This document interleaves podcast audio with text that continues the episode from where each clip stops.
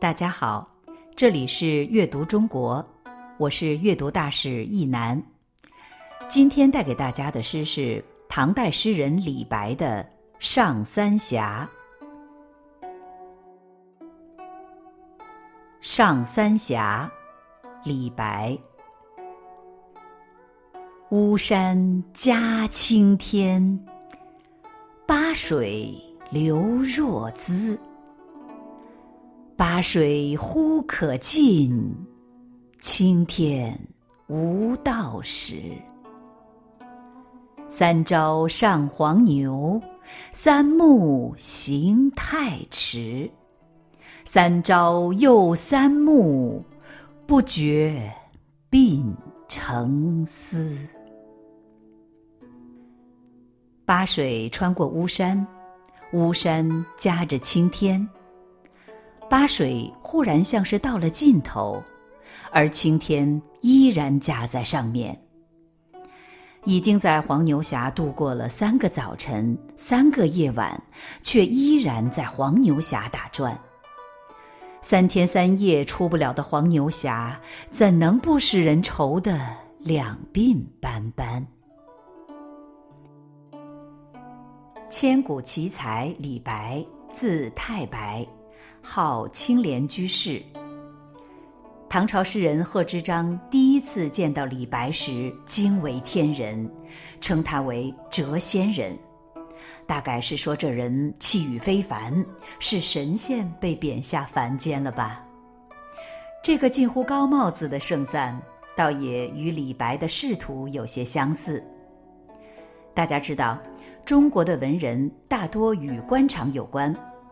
但李白这样才华横溢的天才，却一生落魄而郁郁不得志，直到六十二岁终老当涂，居然连个秀才的名分都没弄到。当然，这不是因为无才无德，也不是因为运气不佳，而是他不遵守科举取士游戏规则，大凡乡试、会试、殿试，一概不参加。究竟是因为心高气傲，还是另有隐情？我们现在已经无从得知。但他有十足的自信，想凭借才华实现自己的抱负。他去京城寻求过机会，自荐过，写下“十五好剑术，遍干诸侯；三十成文章，立抵倾向”的句子。只求生不用封万户侯，但愿一时含荆州。然而折腾了十几年，他的声名才惊动了金銮殿上的唐玄宗，仅仅被赐翰林，供奉贤侄一个，在皇帝身边拟拟文件，填填符词。原本这也不算什么。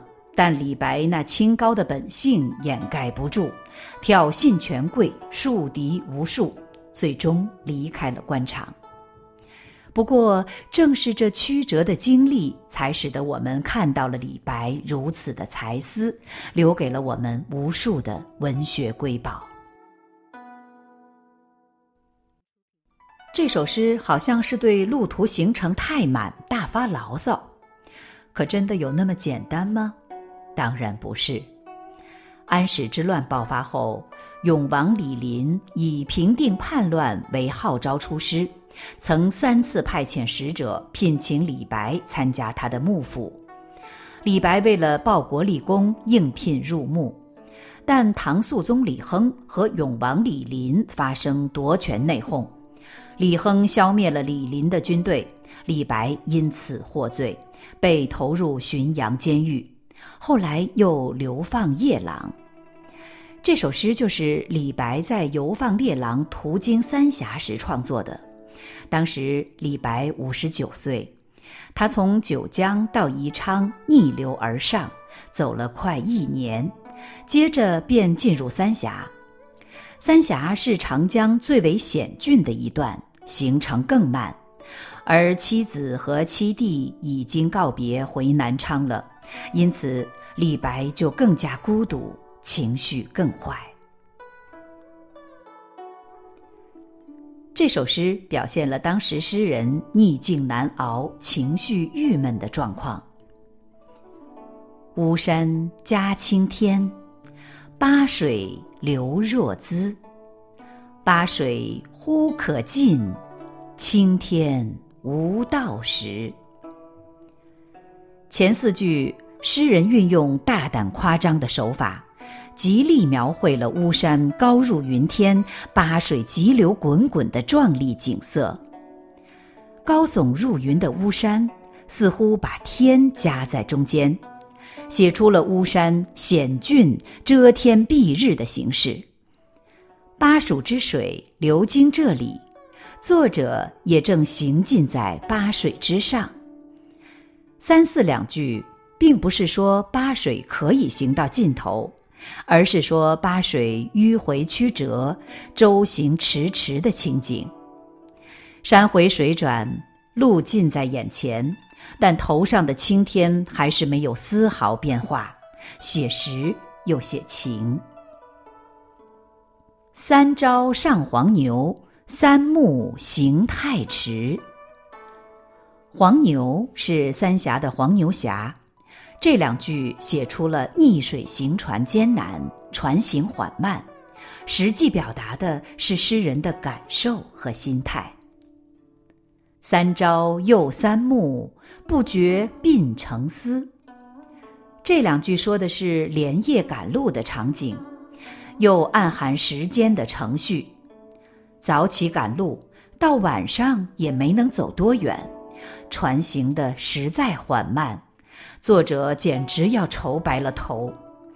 虽然语句夸张，但却饱含着时光难渡、逆境难熬的感受。难熬的仅仅是旅途吗？